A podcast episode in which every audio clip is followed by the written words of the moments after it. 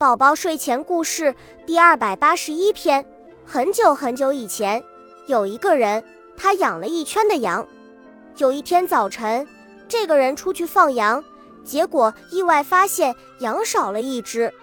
他查看了一圈羊圈，发现羊圈破了个窟窿洞。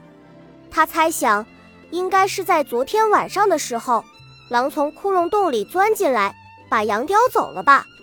邻居就劝告他说。把这个窟窿洞补起来吧。既然是因为这个而把羊弄丢的，那就弥补缺陷吧，不要让同样的事情再发生了。这个人却不听劝告，说：“既然羊已经丢了，再补洞又有什么用呢？”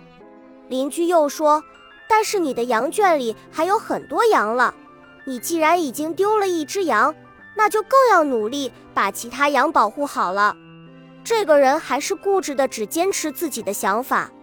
第二天早上，他又出去放羊，又发现羊少了一只。原来还是狼从窟窿洞里钻进来，把羊给叼走了。这个人非常后悔当初没有接受邻居的劝告，于是他马上动手把窟窿洞给补上了，把羊圈修得结结实实的。从此以后，他的羊再也没有被叼走过了。故事物语：当我们犯了错误的时候，一定要及时发现问题所在，然后改正错误，吸取经验，避免再犯同样的错误。